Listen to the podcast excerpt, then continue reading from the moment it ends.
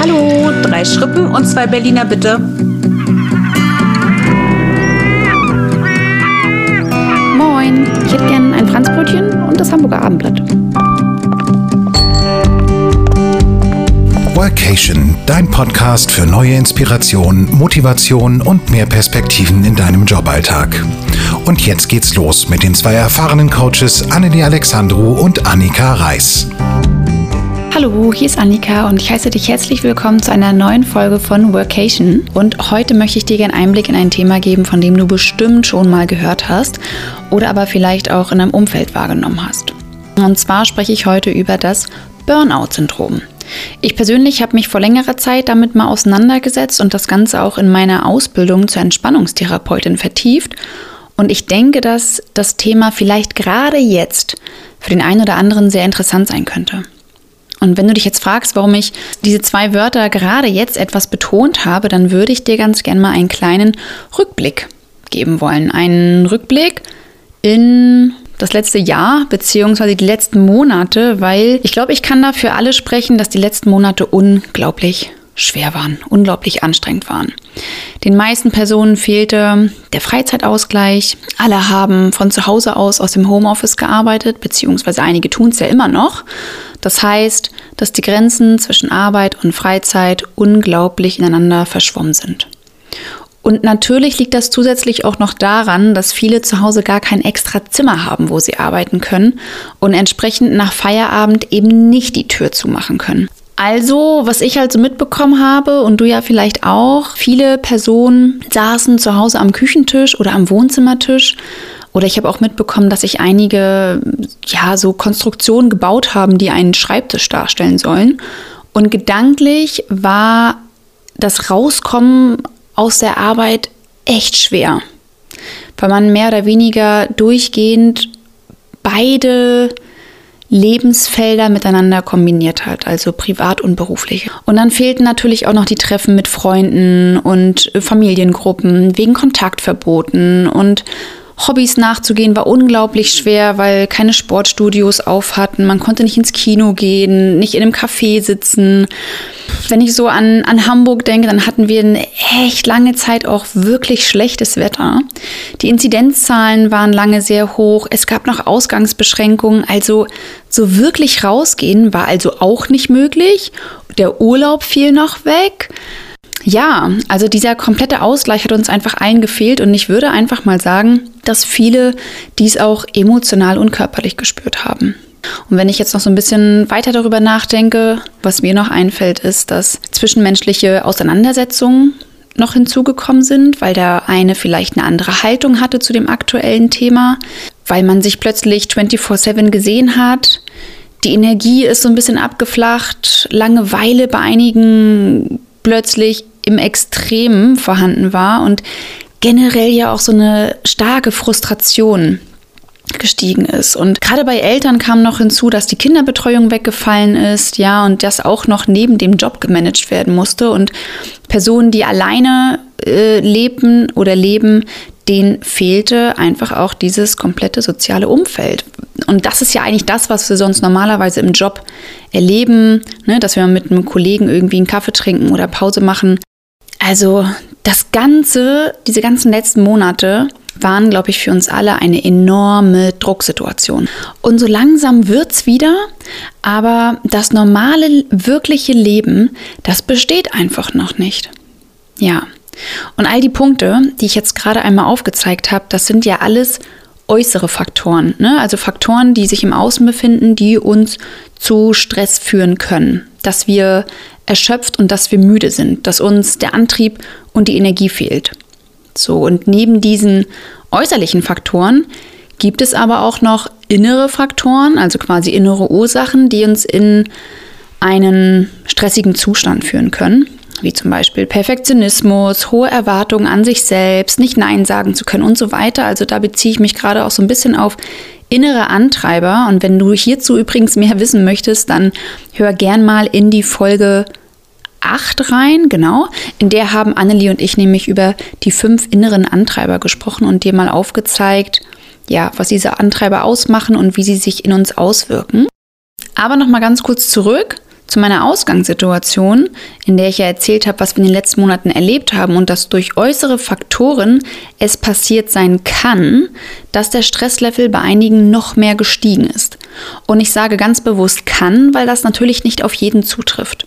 Bei den meisten Menschen legt sich eine, ich nenne sie mal aufkommende, angespannte Haltung oder Stimmung nach einer gewissen Zeit. Bei anderen hingegen kann es zu einer chronischen Erschöpfung kommen, die sich, wie ich bereits ja schon angesprochen hatte, emotional als auch körperlich sich bemerkbar macht und dann vielleicht auch über einen längeren Zeitraum besteht.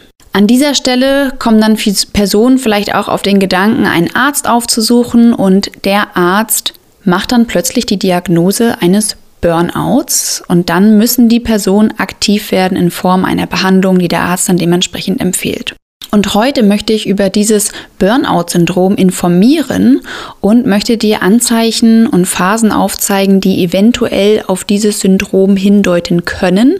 Ja, ich sage ganz bewusst können, nicht müssen. Es kann natürlich auch andere Diagnosen geben. Und ich möchte dir gerne im Anschluss ein paar Tipps mitgeben, wie du präventiv vorbeugen kannst. Und um dir die Phasen aufzuzeigen, möchte ich dich gerne durch das sogenannte Sieben-Phasen-Modell von Professor Burisch durchführen, der die Symptomatik bzw. diesen klassischen Verlauf oder diese Entwicklung eines Burnouts erklärt. Und ich fange mal an mit Phase Nummer 1. Phase Nummer eins ist quasi so diese Warnphase, in der Warnsymptome eintreten. Ja, also wir haben zum Beispiel eine Person, die extrem viel Energie hat, die unbedingt ähm, den Aufgaben nachgehen möchte, die sich ganz hohe Ziele setzt und vielleicht auch unrealistische Ziele hat, aber dem unbedingt nachgehen möchte und das schaffen möchte. Aber diese Person nimmt sich vielleicht etwas zu wenig Auszeiten, um wieder Energie zu tanken. Es kann passieren, dass die Müdigkeit steigt und das Energielevel beginnt zu sinken. Und in dieser Phase beginnen Personen auch damit eigene Bedürfnisse zurückzustellen. Und es tritt automatisch das Gefühl ein, dass man keine Zeit mehr für etwas anderes hat. Das ist Phase 1, in der wir schon kleine Momente von Erschöpfung erleben. Wir wandern dann weiter in Phase 2, was übrigens auch ein schleichender Prozess ist. Also das bedeutet nicht, dass wir Phase 1 an einem Tag erleben und Phase 2 am nächsten Tag. Nein, das ist ein sehr schleichender Prozess. Wir kommen also an in Phase Nummer 2 und in Phase Nummer 2 erleben Personen oftmals ein, ja, ein, ein Verlust positiver Gefühle. Diese Personen ziehen sich auch von anderen zurück, das heißt, sie vermeiden den Kontakt im beruflichen, aber auch im privaten. Was aber jetzt zu Phase 1 passiert ist, dass sie sich plötzlich mehr Pausen nehmen möchten. Ja, also sie möchten später anfangen zu arbeiten. Sie möchten früher Feierabend machen oder machen es halt dementsprechend auch und äh, machen vielleicht auch längere Pausen und sehnen das Wochenende herbei oder Urlaub herbei. Was aber auch in dieser Phase passiert ist, dass die Aufmerksamkeit schwindet und es Personen schwierig fällt, anderen zuzuhören. Also Phase 2 nochmal ganz kurz zusammengefasst. Es besteht ein reduziertes Engagement und eine Distanzierung findet statt. Dann wandern wir rüber in Phase Nummer 3. Phase Nummer 3 kann es passieren, dass die Person, die sich darin befindet, plötzlich anfängt, sich selbst Vorwürfe zu machen. Ja, das kann dann zum Beispiel bedeuten, dass die Person sagt, ich kriege das nicht hin, ich bin nicht gut genug dafür, für diesen Job oder was auch immer. Oder aber es kann passieren, dass die Person beginnt, dem Umfeld die Verantwortung zuzuschreiben und wie so eine Art Schuldzuweisung ausspricht. Und in dieser Phase beginnt die Person auch mehr mit einem, ich nenne es mal Schwächegefühl, äh, mit einer Hilflosigkeit. Es treten abrupte Stimmungsschwankungen auf. Es kann ein Angstgefühl dazu kommen, auch das Gefühl der Nervosität. Und in dieser Phase passiert es auch häufiger, dass Personen ja den, den, den Hang zum Weinen wahrnehmen. Also in dieser Phase entsteht unglaublich viel Schuldzuweisung, Aggression und vielleicht auch so das erste Zeichen von Depression. Dann wandern wir rüber in Phase Nummer 4. Phase Nummer 4 bedeutet, dass ein Abbau von kognitiver Leistungsfähigkeit wahrgenommen wird. Und wahrgenommen wird, muss nicht bedeuten, dass die Person das in dem Moment selbst wahrnimmt, sondern das ist das, was in den Phasen festgestellt wurde, dass Menschen, die durch so einen Burnout quasi durchgehen, durch diese einzelnen Phasen, in dieser Phase eine Konzentrations- oder Gedächtnisschwäche plötzlich aufweisen, dass sie Schwierigkeiten haben, bei komplexen Aufgaben dran zu bleiben oder auch diese sogar zu verstehen. Und hinzu kommt noch, dass die Motivation unglaublich sinkt und dass ja eine reduzierte Flexibilität besteht. Also Phase 4 heißt Abbau der Aufnahme und die Leistungsfähigkeit schwindet. Und dann wandern wir rüber in Phase Nummer 5 und bei Phase Nummer 5 tritt dann dementsprechend ein Desinteresse auf. Also Personen haben weniger Lust, dann auch wirklich Dinge zu tun, sei es beruflich oder privat. Auch hier gilt noch mehr Rückzug von anderen Personen. Also man möchte Kontakte meiden. Und es tritt zum ersten Mal so ein Gefühl von Langeweile auf und Gleichgültigkeit. Also hier Phase 5 ist stark geprägt von sozialer Isolierung und auch Desinteresse. Und in Phase 6 kommen wir dann zu den psychosomatischen körperlichen Erkrankungen, wobei ich auch da sagen muss, dass die sich zwar in dieser Phase ähm, verhäuft aufzeigen, beziehungsweise mehrere psychosomatische körperliche Erkrankungen aufgezeigt werden, aber vorher dementsprechend auch schon in den einzelnen Phasen ja, hervorkommen, wie zum Beispiel veränderte Essgewohnheiten, Bewegungsmangel. Ähm, es kommt dazu, dass Verspannungen auftreten im Nacken, im Rücken, Schlafprobleme, Konzentrationsstörungen, wie ich gerade schon in Phase 4 erklärt hatte, Panikattacken etc. Also hier gebe ich nur einen ganz kurzen Einblick in diese psychosomatischen körperlichen Erkrankungen. So, und dann kommen wir in die letzte Phase, in Phase Nummer 7 und da liegt eine Hoffnungslosigkeit bzw. Sinnlosigkeit bei Personen in dieser Phase vor. Das heißt, dass auch negative Einstellungen zum Leben bestehen, da eine Zuversicht fehlt und die Person total ausgebrannt ist, verzweifelt ist und vielleicht auch Suizidgedanken hat. Das sind jetzt einmal kurz und knackig im Schnelldurchlauf diese sieben Phasen gewesen, wie man in ein Burnout geraten kann. Was ich aber eben zwischendurch schon angesprochen habe, möchte ich auch hier noch einmal ganz kurz unterstreichen. Ein Burnout entsteht nicht von heute auf morgen, sondern das Ganze ist ein schleichender Prozess kann sich also über Wochen, über Monate hinauszögern. Und an dieser Stelle ist mir auch noch eins ganz wichtig. Solltest du dich abgespannt fühlen, gestresst, dann such rechtzeitig einen Arzt auf, der dir weiterhelfen kann. Es muss auch hier ganz wichtig, es muss nicht immer gleich ein Burnout sein. Vielleicht brauchst du auch einfach mal ein paar Tage frei. Ja, vielleicht ähm, hat sich da auch ein Wirbel quergelegt, der sich irgendwie unschön auf dein Wohlbefinden auslegt. Das kann natürlich auch mal passieren. Oder vielleicht brauchst du auch einfach mal Zeit für dich. Einfach mal so eine kleine Auszeit. Was aber wichtig ist, hol dir rechtzeitig Hilfe und sprich darüber. Also sprich auch gerne mit anderen darüber. Auch ein Coaching kann dir vielleicht schon im ersten Anlauf helfen, wenn du vielleicht gerade das Gefühl hast, dass du dich mit deinen Aufgaben überfordert fühlst. Sei es beruflich oder privat. Es kann auch sein, dass du beruflich merkst, dass du keine Struktur mehr hast oder dein Zeitmanagement schlecht geworden ist.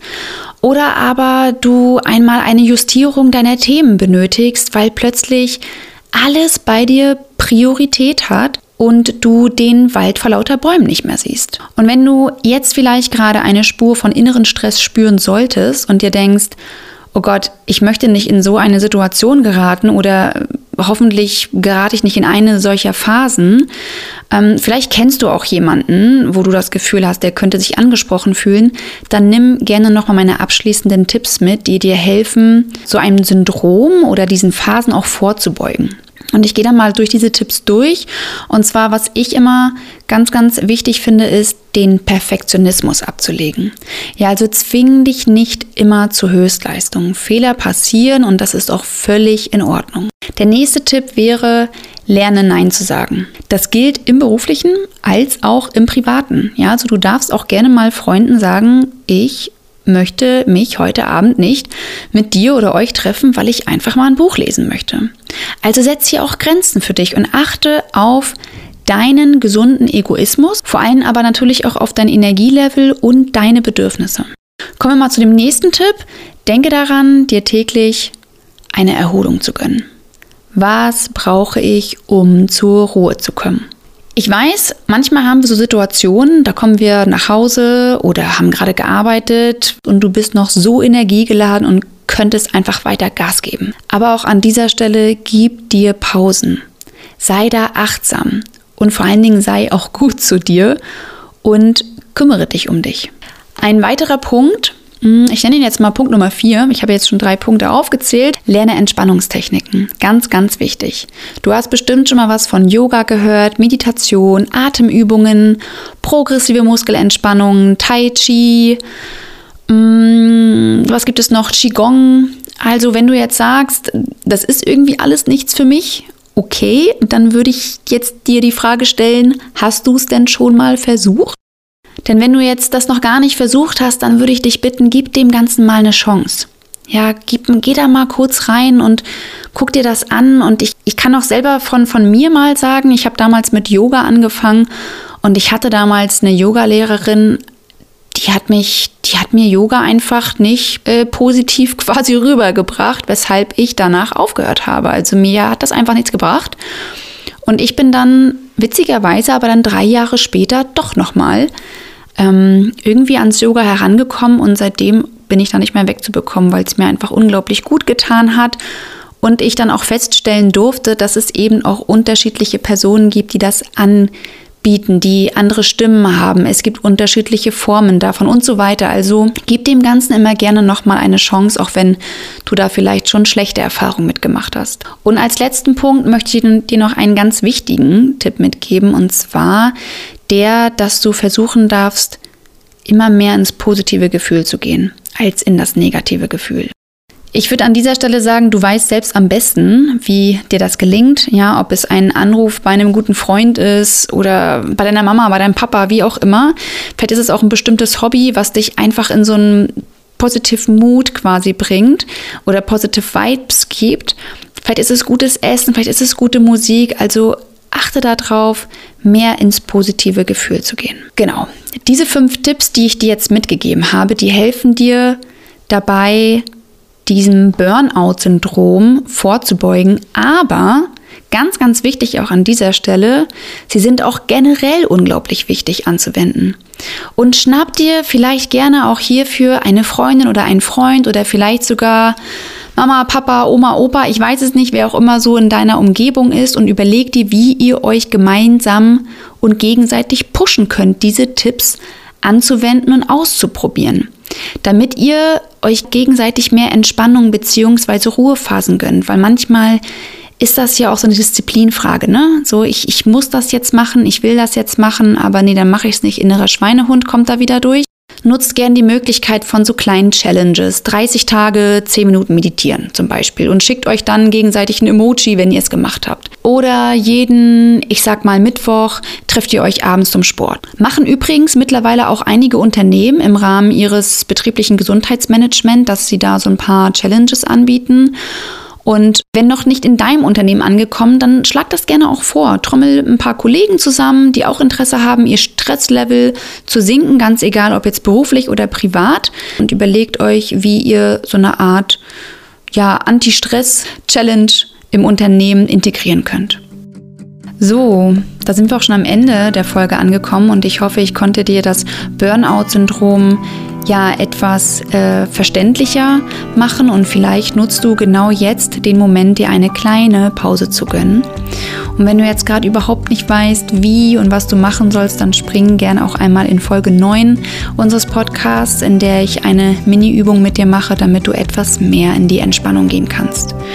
Und wenn du magst, dann teile diese Folge auch sehr gern mit deinem Umfeld. Und wenn du noch Fragen hast oder gerne einen Kommentar hinterlassen möchtest oder du möchtest vielleicht noch mehr darüber wissen, dann folge mir auch gerne auf Instagram und schreib mir da oder schick uns auch sehr, sehr gern eine E-Mail. Alle Informationen findest du in den Show Notes, also scroll dich gerne mal durch die Details dieser Folge. Und ja, dann würde ich sagen, das war's für heute von mir. Mach's gut und bis zum nächsten Mal.